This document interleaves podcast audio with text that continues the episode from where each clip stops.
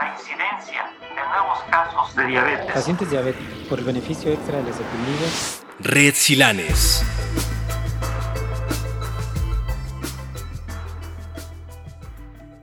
De acuerdo con datos recogidos por el INEGI, de la población mexicana de entre 30 y 59 años, 35% de los hombres y 46% de las mujeres tienen obesidad.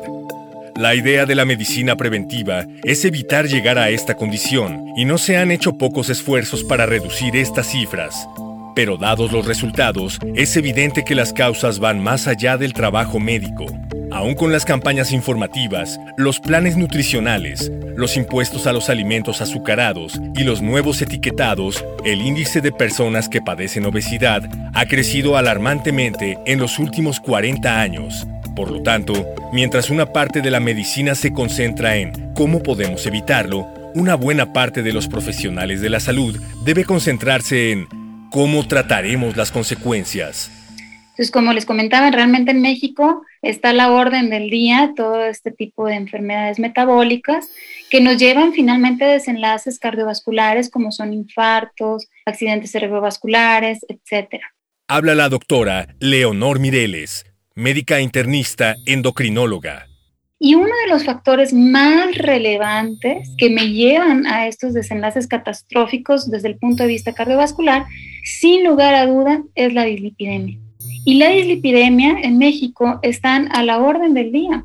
Y como ya les comenté, esto va generando aterogénesis y se va acumulando en la placa ateromatosa, la LDL, conforme van transcurriendo los años.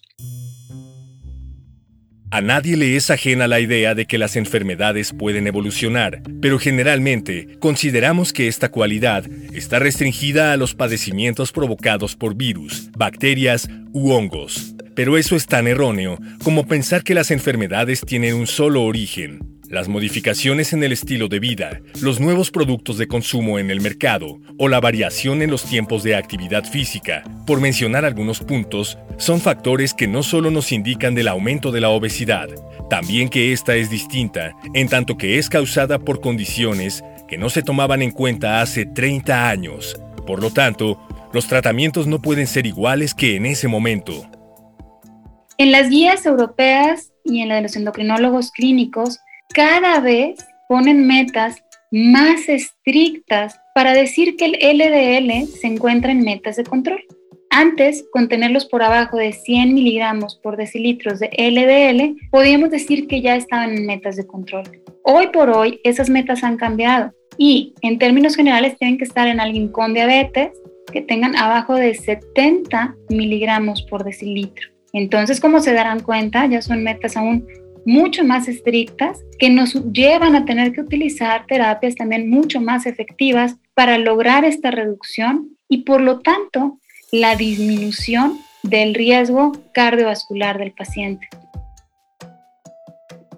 Los tratamientos existentes para tratar las dislipidemias son, de hecho, bastante efectivos. Sin embargo, aún se rigen por las metas buscadas en el momento de su aparición. En algunos casos, se trata de carreras contra el reloj para empezar el tratamiento de los pacientes. En otros episodios, sin embargo, ya conocimos los efectos adversos de aumentar las dosis en tratamientos monoterapéuticos. La mejor opción, por lo tanto, según estudios de laboratorio, es optar por la terapia combinada.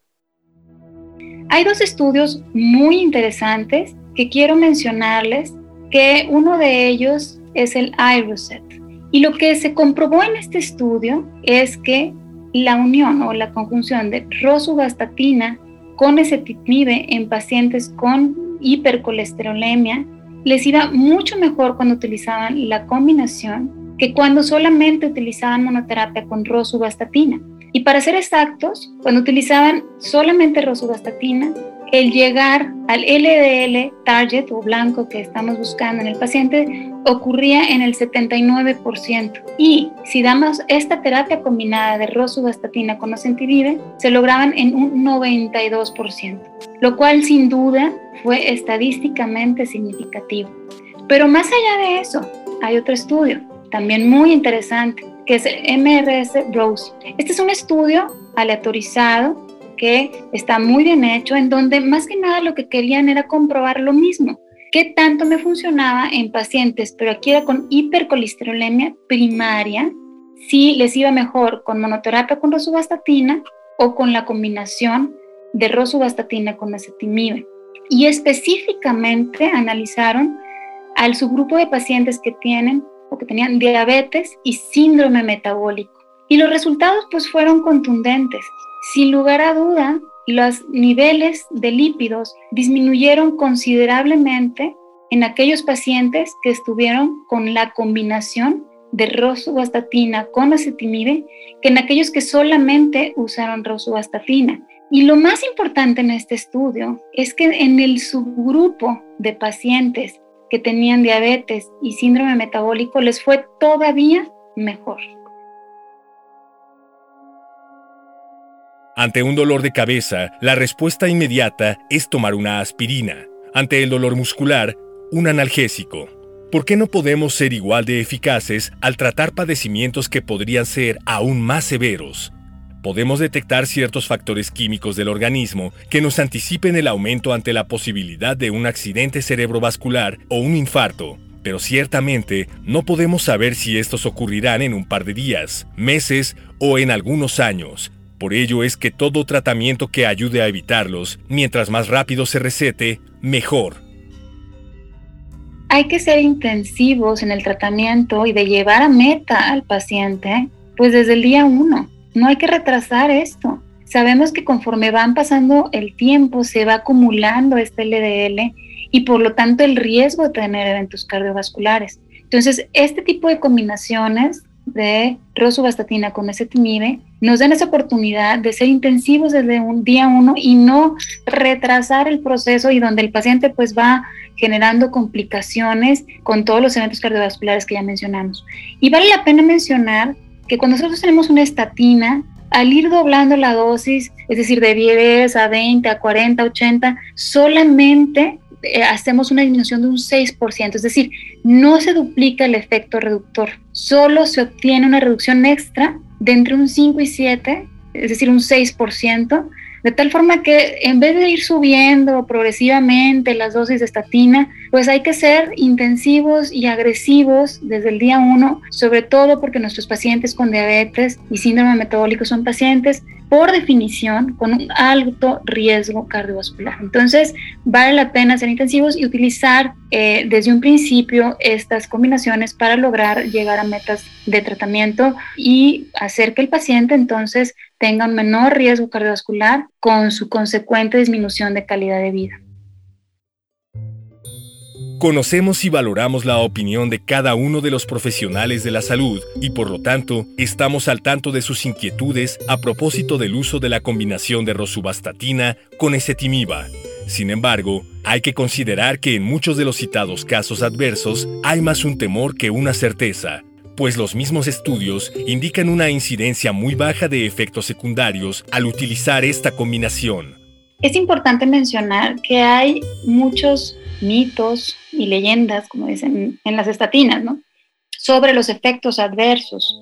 Sin embargo, bueno, hay varios puntos, que si la disfunción cognitiva, no hay evidencia de eso, que si hay enfermedad hepática y que si esto puede generar insuficiencia hepática, realmente esto es uno en 100 mil, o sea, realmente no hay una elevación significativa en las enzimas hepáticas eh, y en general es raro que encuentres las enzimas hepáticas elevadas y si las llegas a encontrar pues es no significativo. Pero para llevar una insuficiencia hepática como tal pues es algo como ya se los dije uno en 100 mil. Entonces eso tampoco no debe ser una limitante.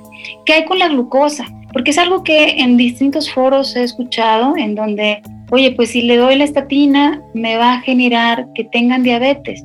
Pues bueno, déjenme decirles que realmente es algo bajísimo, o sea, el tratamiento con estatina se ha relacionado a punto uno por año y la realidad es que cuando utilizamos combinaciones como rosuvastatina y ezetimibe en, en la misma tableta, pues nos hacen utilizar menos dosis de estatina, lo cual todavía reduce más el riesgo de tener este punto. Y sin lugar a duda, no es una contraindicación para empezar este tipo de medicamentos por el no generarles diabetes o porque ya tienen diabetes no se pueden utilizar. Definitivamente no es una limitante y al contrario, le vamos a dar todo el beneficio desde el punto de vista cardiovascular, que sabemos que el paciente con diabetes ya es per se un paciente de alto riesgo y que la principal causa de muerte es justamente la enfermedad cardiovascular. Entonces eso no debe ser una limitante y creo que vale mucho la pena el recalcarlo, que el paciente con diabetes o hiperglucemia,